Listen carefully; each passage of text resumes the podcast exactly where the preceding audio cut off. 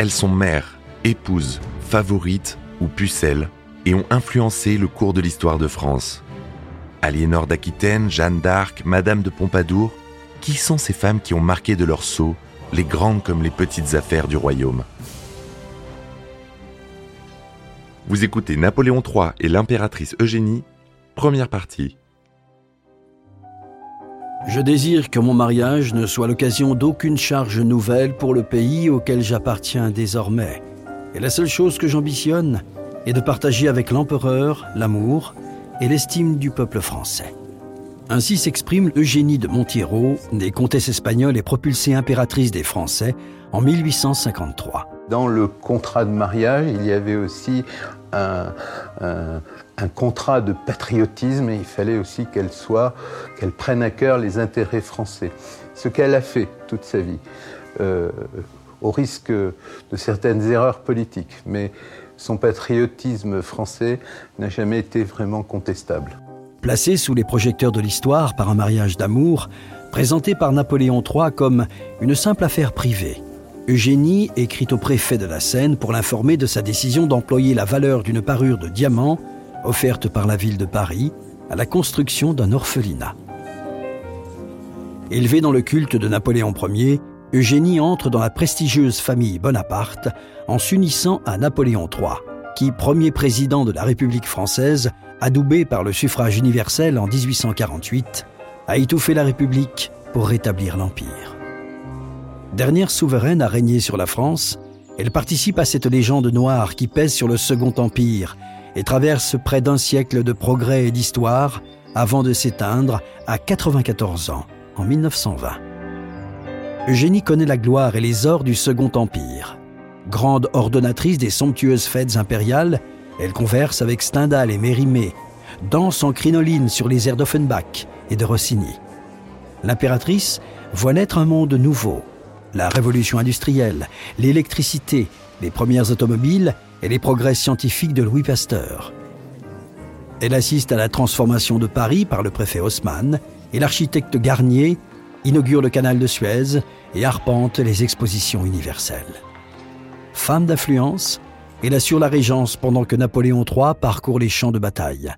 Mais ses ingérences dans la vie politique française apparaissent souvent malheureuses. Elle va être très maladroite, elle va être exigeante, elle va être cassante, elle, va vouloir assister aux réunions des ministres, et on lui devra même la guerre de 70.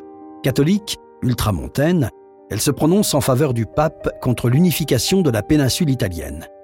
Rêvant d'établir un vaste empire latin catholique, elle prêche une inutile intervention militaire au Mexique. Désapprouvant la tournure libérale prise par l'Empire, elle se montre favorable à la guerre contre la Prusse en 1870 qui provoque l'irrémédiable chute de Napoléon III et du Second Empire. La Troisième République proclamée, Eugénie s'exile en Angleterre, à Charleshurst, où l'empereur déchu la rejoint puis meurt le 9 janvier 1873. Celle qui voyage désormais sous le nom de comtesse de Pierrefonds constitue une cour discrète dans sa villa Cyrnos du Cap Martin et ne sort de sa réserve qu'à l'issue de la Première Guerre mondiale en communiquant à Clémenceau une précieuse lettre de Guillaume Ier de Prusse. Ce document historique majeur, daté de 1870, contribue à la restitution de l'Alsace-Lorraine à la France. C'est le dernier acte politique de l'ex-impératrice.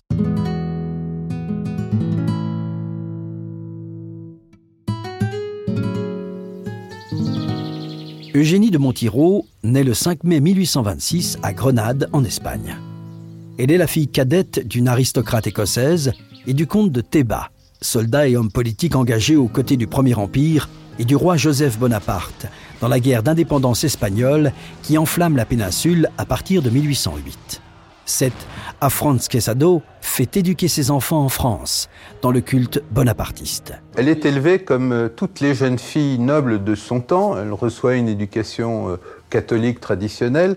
Jean-François Beige, écrivain. Mais surtout, elle a la chance d'avoir deux professeurs, deux mentors auxquels elle va profondément s'attacher et qui vont l'accompagner toute sa vie. L'un n'est autre que Stendhal, qui lui enseigne l'histoire, essentiellement des anecdotes glorieuses sur Napoléon Ier, et Prosper Mérimée, grand spécialiste du patrimoine, qui lui enseignera la langue française.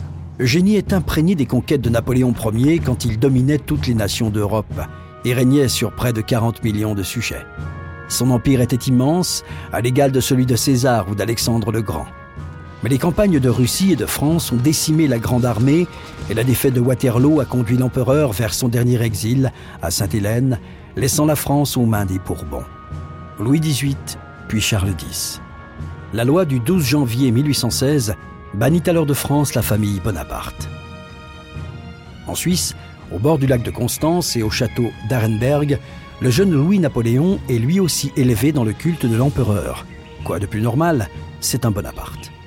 Quand Napoléon Ier, son tonton, était parti pour la dernière campagne, pour ce qui serait la dernière campagne, la bataille de Waterloo, Michel de Decker, écrivain d'histoire. Il avait pris le petit Louis-Napoléon, qui était un tout petit bonhomme, un petit bambin sur ses genoux, il l'avait embrassé en lui disant Toi, tu seras sans doute l'avenir de la race.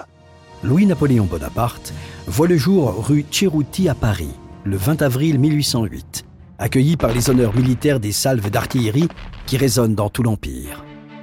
Il est le fils cadet d'Hortense de Beauharnais, fille de l'impératrice Joséphine, et de Louis Bonaparte, roi de Hollande, ce qui fait de lui le neveu de l'empereur Napoléon Ier.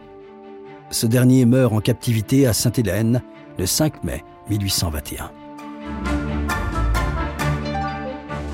Le 16 septembre 1824, le roi Bourbon Louis XVIII s'éteint.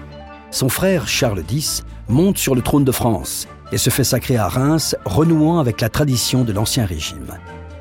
Les mouvements de contestation grondent. Le roi tente de passer en force et dissout la Chambre des députés en promulguant les ordonnances de Saint-Cloud. Mais, à la surprise générale, une majorité parlementaire libérale remporte les élections et s'oppose bientôt au souverain. Les 27, 28 et 29 janvier 1830, une nouvelle révolution éclate. Le peuple parisien se soulève, dresse des barricades et affronte l'armée du maréchal Marmont. Ce bain de sang, des Trois Glorieuses, renverse Charles X. La monarchie de juillet s'installe. Cette monarchie constitutionnelle arbore le drapeau tricolore. La maison d'Orléans, branche cadette des Bourbons, accède au pouvoir en intronisant Louis-Philippe, roi des Français, le 9 août 1830. La monarchie de juillet, c'est la monarchie constitutionnelle. C'est même le, dernier exemple de monarchie constitutionnelle. Le gouvernement de Louis-Philippe est apparu de plus en plus conservateur et monarchique sous la férule de François Guizot. Le peuple a l'impression qu'on lui a volé la révolution de 1830. Ses conditions de vie se détériorent. Il y a une grave crise économique qui s'installe peu à peu. Dans l'esprit de Louis-Napoléon, qui a embrassé une carrière militaire en Suisse, germe alors l'espoir d'un retour triomphal des Bonaparte. Mais ils sont toujours interdits de séjour en France. Après la mort de son frère aîné, Napoléon Louis en 1831 et celle du duc de Reichstadt, Napoléon II en 1832, Louis-Napoléon apparaît comme l'héritier présomptif de la couronne impériale. Il s'emploie alors à organiser son retour avec les chefs de file de l'opposition en France. Pendant toutes ces jeunes années, euh, Hortense va lui dire Mais tu sais que tu es le dernier espoir des Bonaparte. Toi seul peux faire quelque chose. Alors ça va, ça va lui creuser des sillons dans la tête. Il va d'ailleurs partir euh, très jeune pour faire des tentatives de coup d'État à Strasbourg qui vont échouer, puis aussi à, Boulogne également. Et puis, euh, il ne songeait qu'à une chose c'était de, de devenir empereur. Le 30 octobre 1836, Louis-Napoléon tente de soulever Strasbourg avec une poignée de partisans. Il espère marcher sur Paris et renverser la monarchie de juillet. Mais l'opération tourne vite au désastre. Les comploteurs sont arrêtés et la famille Bonaparte désavoue cette tentative de coup d'État. Installé en Angleterre, Louis-Napoléon publie Des idées napoléoniennes, affirmant le prestige de sa filiation et détaillant son programme politique. L'important, c'est que le gouvernement, quelle que soit sa forme, s'occupe du bonheur du peuple. Profitant du mouvement de ferveur bonapartiste suscité par le rapatriement des cendres de l'empereur en France, Louis-Napoléon débarque avec une poignée de fidèles dans la nuit du 5 au 6 août 1840, près de Boulogne-sur-Mer. Cette seconde tentative de coup d'État se solde, elle aussi, par un échec cuisant, et Louis-Napoléon est condamné à l'emprisonnement à perpétuité à la forteresse de Ham. Louis-Philippe le condamne à la prison à perpétuité au fort de Ham, à côté d'Amiens. D'ailleurs, en sortant du tribunal, euh, le futur Napoléon III regarde le président du tribunal lui dit Est-ce qu'on a déjà vu quelque chose de perpétuel en France? Comme c'était un individu euh, turbulent qui a fréquenté la charbonnerie, qui a organisé euh, deux tentatives de coup d'État, le, clan Bonaparte l'avait mis un peu à l'écart. Il y a eu une réunion de famille un peu drôlatique où Joseph euh, chef de famille, euh, un peu s'écoutant parler comme d'habitude, a essayé quand même de l'écarter euh, au bénéfice de son cousin, fils de Jérôme Bonaparte. C'est assez compliqué, la lignée impériale. Influencé par les idées du philosophe Saint-Simon, qui voit en ses débuts d'industrialisation un moteur du progrès social, il profite de sa captivité pour écrire de l'extinction du paupérisme. Son cheval de bataille sera dès lors la question du mal-être des ouvriers qui arrivent en masse dans les villes pour travailler dans les manufactures. Il va s'évader du fort de Ham. Euh, très discrètement, en prenant les, habits d'un plâtrier, il se réfugie en Angleterre. Et en Angleterre, il va tomber sous le charme dans, telle ou telle soirée mondaine, puisque euh, il était accueilli un peu partout. On l'appelait The Victim of Louis Philippe. Eh bien, il était accueilli dans toutes les soirées. Et dans une soirée, il va rencontrer Miss Howard, Harriet Howard, qui est une femme ravissante, délicieuse, qui est une, une demi-mondaine tout de même, hein, il faut le savoir. Elle est entretenue euh, grassement et euh, elle va entretenir le futur Napoléon III. Le Paris de 1848 est encore celui de l'Ancien Régime. Les épidémies, la misère, les conditions d'hygiène, la crise financière et politique étouffent les plus pauvres. Le refus de prendre en compte les aspirations démocratiques attise la colère des républicains et amène le peuple de Paris à se soulever.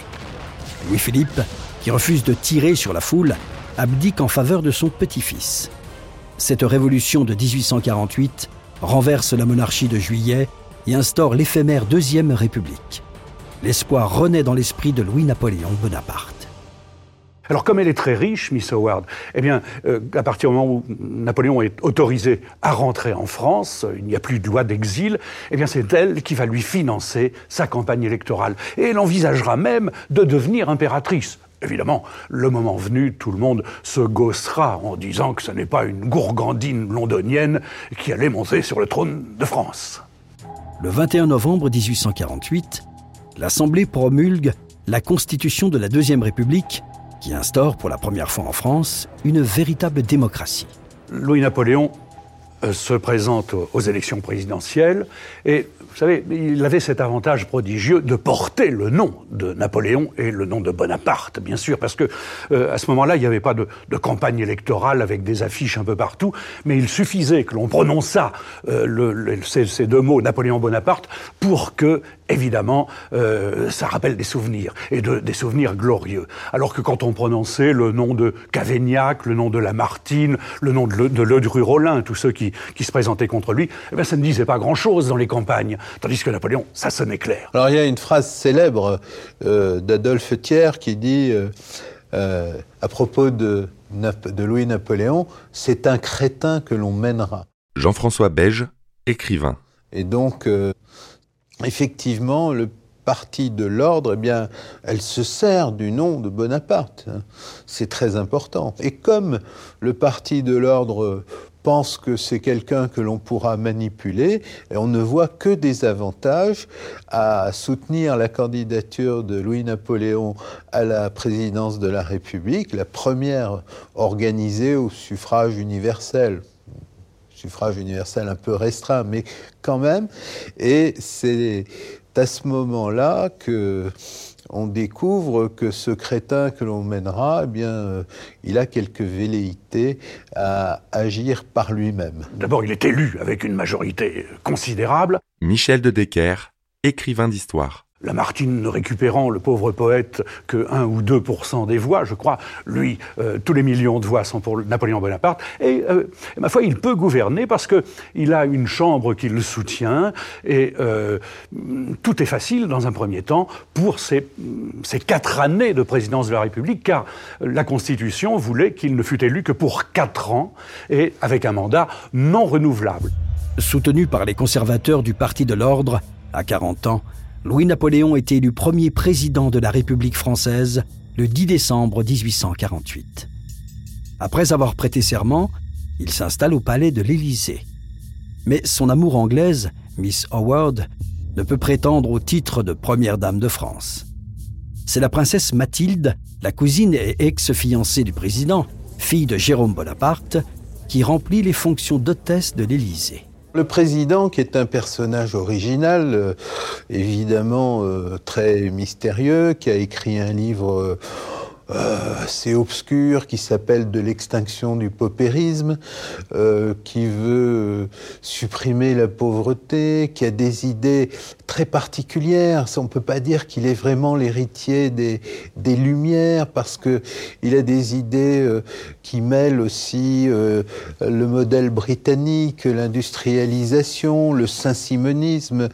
Et alors lui, prisonnier de cette majorité conservatrice, avec quand même un piège terrible parce que on l'a fait élire président de la République, mais la Constitution, qui est une Constitution très mal rédigée, cette Constitution de 1848, eh ben, elle ne lui reconnaît aucun droit à réélection.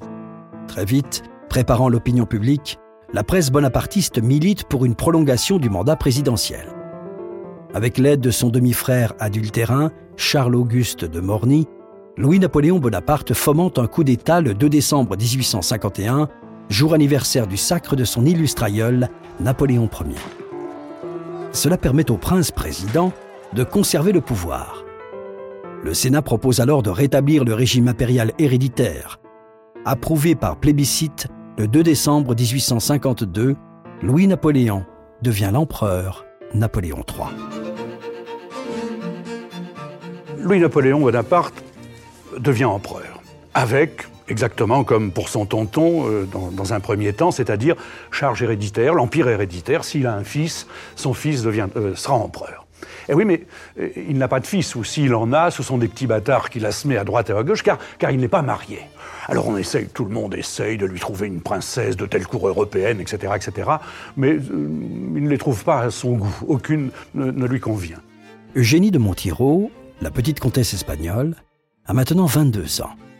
Elle est devenue une jeune femme resplendissante qui fréquente les mondanités parisiennes et brille autant par son élégance que par son esprit.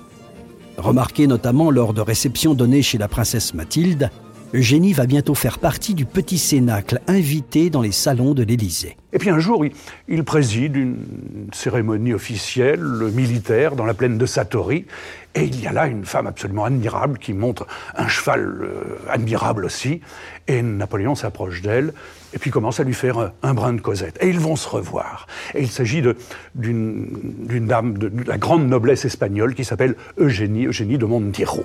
Séduit par la jeune femme, l'empereur l'invite au palais de Compiègne, où l'étiquette est moins stricte qu'à Paris.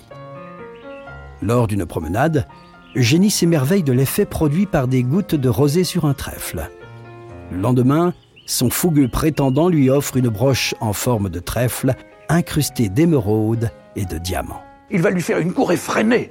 Mais Eugénie, sachant bien à quel point ce, Napoléon Bonaparte est un coureur de jupons, ne voulait pas succomber comme ça dans un premier temps, très hâtivement. Elle lui a dit, mais je ne serai pas votre, Montespan, je ne serai pas votre Lavalière.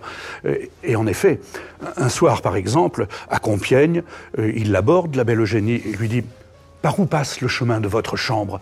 Par la chapelle, sire. Eugénie est l'une des rares dames de la cour à résister aux avances de l'empereur. Lors d'un bal donné aux Tuileries le 12 janvier 1853, la comtesse est traitée d'aventurière par l'épouse d'un ministre. Cet incident précipite la décision de Napoléon III. Et il a fini par l'épouser naturellement, bien que tout le monde contestait ce mariage. Euh, le vieux Jérôme disait, mais bon, il l'épousera puisqu'il va épouser la première qui va se refuser à lui. la princesse Mathilde disait, mais il va l'épouser, mais ça va être un mariage lamentable puisqu'elle n'a pas plus de cœur que de cul. La cérémonie religieuse se déroule le 30 janvier 1853 dans la cathédrale Notre-Dame de Paris. Quelques jours auparavant, Napoléon III déclarait devant les institutions impériales Celle qui est devenue l'objet de ma préférence est d'une naissance élevée. Française par le cœur, par l'éducation, par le souvenir du sang que versa son père pour la cause de l'Empire. Douée de toutes les qualités de l'âme, elle sera l'ornement du trône. Comme, au jour du danger, elle deviendrait un de ses courageux appuis. Catholique et pieuse, elle adressera au ciel les mêmes prières que moi pour le bonheur de la France. Je viens donc, messieurs, dire à la France, j'ai préféré une femme que j'aime et que je respecte à une femme inconnue dont l'alliance eût eu des avantages mêlés de sacrifices. Sans témoigner de dédain pour personne, je cède à mon penchant, mais après avoir consulté ma raison et mes convictions. Enfin, en plaçant l'indépendance, les qualités de cœur, le bonheur de famille au-dessus des préjugés dynastiques, je ne serai pas moins fort, puisque je serai plus libre. Mais la lune de miel est de courte durée. Devenue impératrice des Français, Eugénie est bien vite délaissée par son époux. Le 16 mars 1856, elle donne naissance au prince impérial Eugène Louis Napoléon. Eugénie a réussi, avec beaucoup de, beaucoup de mal, parce qu'elle a fait beaucoup de fausses couches, à avoir un, enfant, le prince impérial. Et puis, euh, elle, s'ennuie. Elle s'ennuie, pourquoi? Parce que son mari l'a complètement délaissée. Euh, Napoléon III l'avouera d'ailleurs, il dira J'ai été fidèle six mois tout de même à mon épouse. La pérennité du trône est assurée par la naissance du prince impérial. Il s'agit à présent de forger le prestige du Second Empire, d'éblouir. Et à ce jeu, Eugénie tient le premier rôle.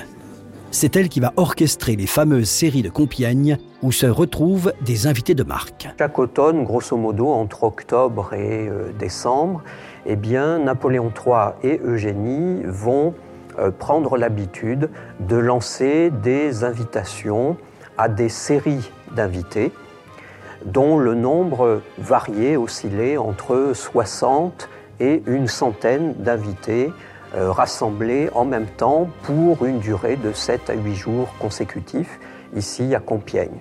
Et on organise des grandes soirées, on appelle ça les Compiègnes. On ferait un train qui, mène euh, tous ses admirateurs et ses amis jusqu'à Compiègne, les écrivains Mérimée, euh, certaines de ses maîtresses, etc. Et Offenbach également, qui va jouer ses, opérettes euh, à Compiègne. Et c'est vraiment le centre de joie et d'amusement du Second Empire, Compiègne. Accueille à Compiègne l'architecte Garnier, les peintres Delacroix ou Doré, des écrivains Flaubert, Dumas ou encore des savants comme Louis Pasteur.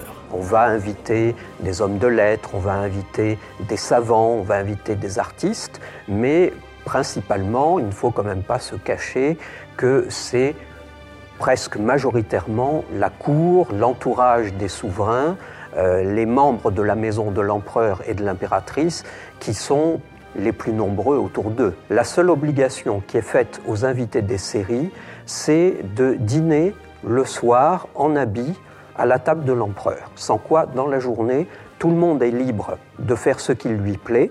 L'hospitalité est de rigueur et l'étiquette réduite à sa plus simple expression. On pratique la chasse et les promenades en forêt. L'architecte Eugène Viollet-le-Duc dirige la visite des travaux du château de Pierrefonds, commandité par le couple impérial. Les tableaux vivants, charades et parodies constituent les divertissements à la mode, particulièrement apprécié par l'impératrice.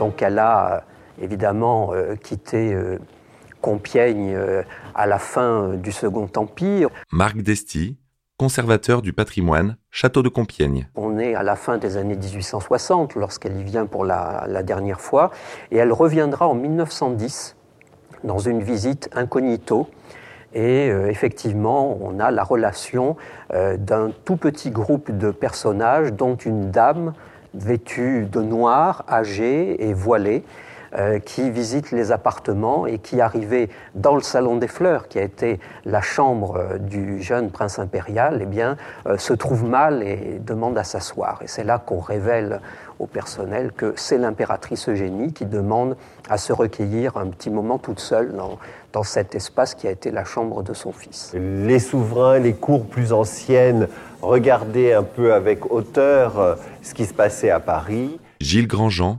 conservateur en chef du patrimoine, château de Compiègne. Eh bien, Napoléon III et Eugénie ont ébloui l'Europe par euh, le luxe et euh, la beauté des fêtes et des réceptions qui se déroulaient à Paris pour toutes ces grandes occasions. Napoléon III, puis après son, son mariage avec euh, Eugénie est, très soucieux de donner un, lustre et apparent. Il est très soucieux de développer aussi euh, les industries euh, du luxe, de développer des, stations thermales, c'est notamment l'âge d'or de Biarritz.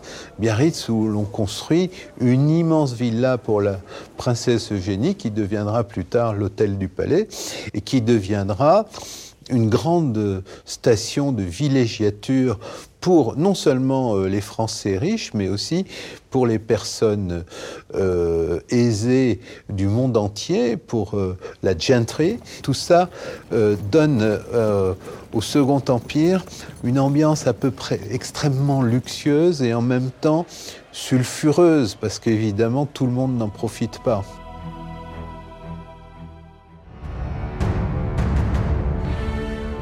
Vous venez d'écouter À l'ombre des monarques si vous avez aimé ce podcast, vous pouvez vous abonner sur votre plateforme de podcast préférée et suivre Initial Studio sur les réseaux sociaux. À l'ombre des monarques est un podcast coproduit par Initial Studio et Merapi, adapté de la série documentaire audiovisuelle Les Rois de France, produite par Merapi. Cet épisode a été écrit par Thierry Bruand et Dominique Mougenot. Il a été réalisé par Franck Courvoisier. Production exécutive du podcast, Initial Studio. Production éditoriale, Sarah Koskiewicz et Mandy Lebourg, assistée de Sidonie Cotier. Montage, Johanna Lalonde, avec la voix de Morgane Perret.